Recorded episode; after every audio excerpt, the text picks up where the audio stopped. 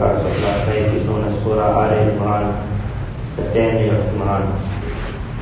beginning of the Surah, as with Surah Al-Baqarah, Allah Ta'ala describes this Quran, how miraculous, how powerful. Allah Ta'ala speaks about نَزَّلَ عَلَيْكَ الْكِتَابَ بِالْحَقِّ We have sent this book to you. It is full of the truth. هو الذي أنزل عليك الكتاب منه آيات محكمات هن أم الكتاب وأخر متشابهات فأما الذين في قلوبهم زيغ فيتبعون ما تشابه منه ابتغاء الفتنة وابتغاء تأويله Almighty Allah speaks about Quran and how the verses of Quran are so clear cut, so explicit. Any person who reads it understands what Almighty Allah wants from man. It is easy to understand, it is easy to explain. You do not have to be a scientist, you do not have to be the greatest scholar to understand the basic rules of Quran. That there is a Jannah that has been created, there is a Jahannam, there is halal and there is haram. There is character which will take you very far, there is bad character that will take you very low. These are clear-cut things. Any person who has basic intelligence will read the verses of Quran and he will understand it very easily. Almighty Allah says, and in the Quran there are those verses which are known as mutashabihat. Mutashabihat means it can have one meaning and it can have another. And the one meaning is obvious because, example, one example, it comes in Quran where Allah speaks of Nabi Isa salam, that he is the servant of Allah. He is not a God himself. He and his mother both would eat food. Clear cut. The man who went looking for what he wanted to. So a Christian came and he said, but in Quran, Almighty Allah called him Ruh, Ruh Min, that he is the soul from Allah.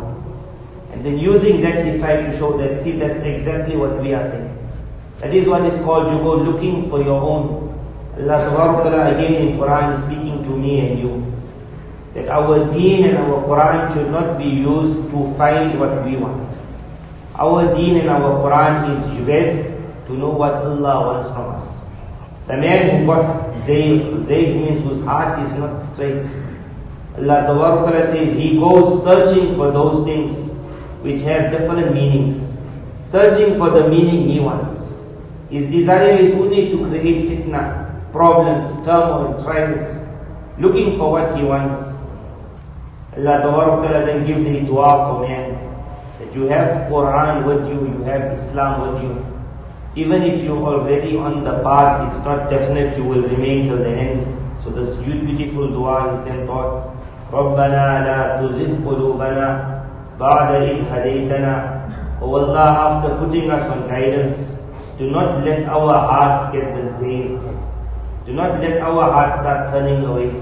That we start searching for what we want in Islam and we forget to look what you want. وَهَبْ لَنَا مِن لَدُنْكَ رَحْمَةً and give a gift to us. In the beginning also we mentioned yesterday it's a gift. Hidayah is a gift. Guidance is a gift. Which was called Al-Ladina alayhim. The path of those people who you gave a gift. This dua asks for the gift. Habalana, grant us a gift from your side, a gift of mercy. Innaka antal wahab. You are the one that gives the greatest of gifts. This is a gift This to come onto the path. Thereafter Allah Ta'ala speaks about what this world is and how a person can either fall in this world and become like a Fir'aun or a person can use this world and he can become like the family of Imran. So the surah's name is Al Imran. Allah Ta'ala first mentioned Zuyyina linnas Hubbush Shahawat that every single person on this world, whoever will come, he can be the most pious, he can be the most greatest transgressor. For every person, the love of certain things has been created in his heart. Number one, the desire for woman, the desire for children, the desire for heaps of wealth, heaps and heaps of min al-dhahab wal-fidda, of gold, of silver, wal-khayl al-musawwama. In that era it was branded horses, meaning a branded name. In today's time, I want a brand name car. I want this phone. I want this jersey. I want this jacket. That desire has been placed in everyone. وَالْأَنْعَامِ وَالْحَرْثِ And the desire to have a lot of animals at that time, like you are farmer, your animals meant everything today to have a lot of stock and to have farms. That desire is in everyone. But this verse shows that it's not that because we got the desire we have to become Fir'aun. With this desire we can also become like the family of Imran. ذَلِكَ مَتَاعُ الْحَيَاةِ الدُّنْيَا Allah Ta'ala says these are all the instruments of taking benefit from this world. وَاللَّهُ عِنْدَهُ حُسْنُ الْمَعَامِ But you have to remember that man is going to return to Allah and it's going to be a beautiful return. When you will go back to Allah, there is something else there. So this world should not ever be used in a manner that spoils what we're going to. Because that is better than this. If this is so unique and so great, and this has been described by Nabi sallallahu alayhi it's not worth the wing of a mosquito.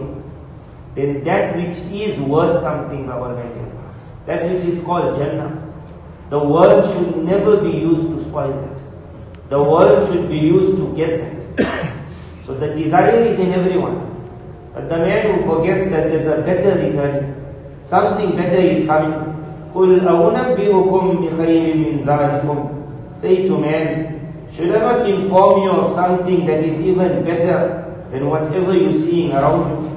لِلَّذِينَ اتَّقَوْا عِنْدَ رَبِّهِمْ جَنَّاتٍ For those people who have taqwa, when Surah Baqarah started, Allah Ta'ala mentioned, Hudal lil muttaqeen. That this kitab will benefit those that have that fear. Here Allah Ta'ala says, for the one who has that fear, by his Allah he will find gardens. تجري من تحتها الأنهار Rivers will be flowing under. This will be the water of life. The water of life will cause these gardens. If that water is the water of Jannah, you can understand the whole picture of the garden. The garden will be fresh, it will never ever go off. There will never be a weed, there will never be a rotten fruit, there will never be a sad day. The water is the water of Jannah, so it will just be life. Happiness upon happiness upon happiness.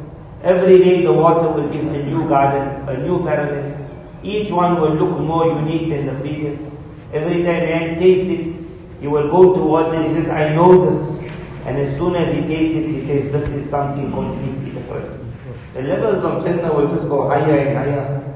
وَأَزْوَاجٌ مُطَهَّرَةٌ And there will be spouses for you. They will always be the most pure.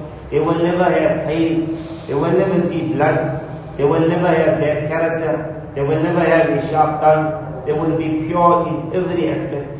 Every time man goes to them, he will find them brand new. He will find them to be a virgin. The spouses will be unique. وَرِضْوَانٌ مِّنَ اللَّهِ And the greatest of all of it is that Allah will be happy. Allah will be happy with man, which comes that when man will ask, or will be asked by Almighty Allah, what more do you want? And they will say, did you not make our faces white? Did you not grant us entry into paradise? Have you not given us this? Have you not given us that? And Allah will say, today I descend upon you. I send upon you my happiness. فَلَا أَسْقَطُ بَعْدَهُ أَبَدًا After today I will never become upset.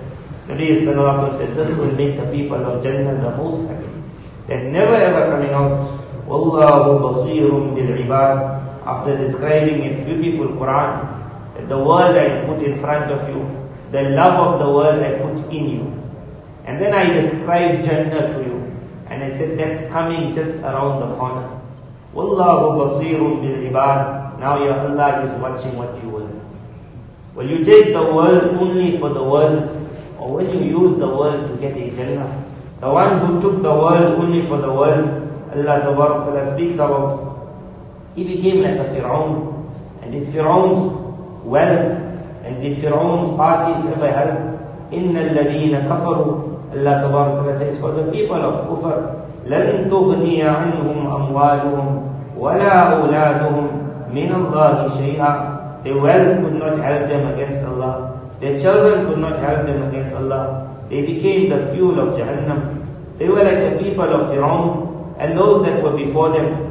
They fell in this world when the signs of Allah then came to them. كَذَّبُوا بِآيَاتِنَا They did not want to see the signs. They falsified the signs. فأخذهم الله بذنوبهم Allah grabbed them because of their sins والله الشديد العقاب Allah is severe in punishing and as for those people who looked at this world but they remembered something better is coming they became like the family of Imran from the family of Imran in this surah Allah describes a few very quickly we will go through in the family of Imran, first it started with the wife of Imran. إِذْ قَالَتْ إِمْرَأَةُ Imran. She was not a Nabi. She was not a man, she was a woman. Normally we speak about man is so pious, man has done this. The surah will show even the woman, if their nazar, if their eye was on something else, she also had a love for children, like how we also have a love for children. But she did not want a child for the world. She wanted a child to get her Jannah. So she made a dua to Allah that if I fall pregnant, how happy I will become, I will do more for you. And then she fell pregnant. When she fell pregnant, then me and you normally when we get a child, the child will enter the world. She said, Inni nadartu laka ma fi batni. Allah, what is in my womb? I have made a nazar that I make it free for your deen. Muharraran, I make it free for your deen. Meaning where the one father would say, my child must become an accountant. He must become a doctor. He must become a lawyer. He must do this. This was that family who said, my child must be free for the deen of Allah. فَتَقَبَّلْ مِنِّي Allah, will you expect, accept from me? Look at where her eye was. Normally you would have accepted, expected that the acceptance of this dua would have been that she now had to get a son. And then make the son a mujahid, make the son a great scholar, make the son a khadim of the masjid. She was blessed with a girl. When the girl was put in her hand, she wanted, I made a promise to Allah that this is the khadim of your deen. How will she ever make khidmat of your deen? A girl is in parda. A girl is kept behind doors. She said, Allah, this is a girl. Allah Tabaraka said, Wallahu a'lamu bima Allah knows even better what she gave birth to. But this is not just a girl, this is وَإِنِّي سَمِّيتُهَا Maryam. The mother said, I have given her the name Maryam. وَإِنِّي أُعِيذُهَا بِكَ I put her and her progeny in your trust, Allah. I ask you to protect them from the devil. فَتَقَبَّلَهَا رَبُّهَا Allah accepted this girl. How well He accepted her.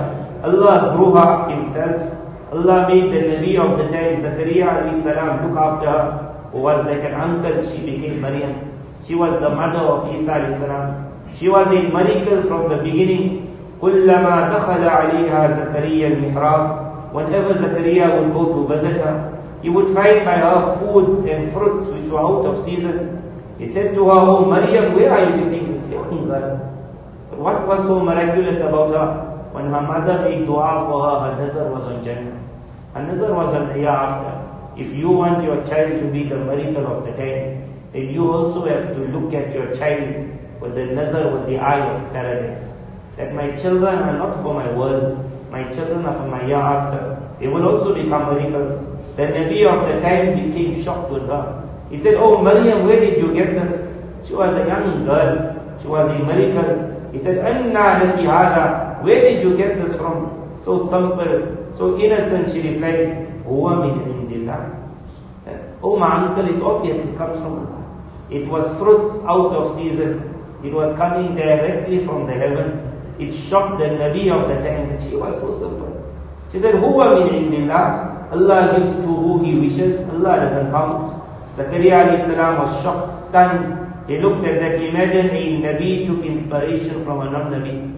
He looked at that. He thought to himself, Allah is giving her fruits out of season. He was very old at that time. He also wanted a child, but now he had lost hope.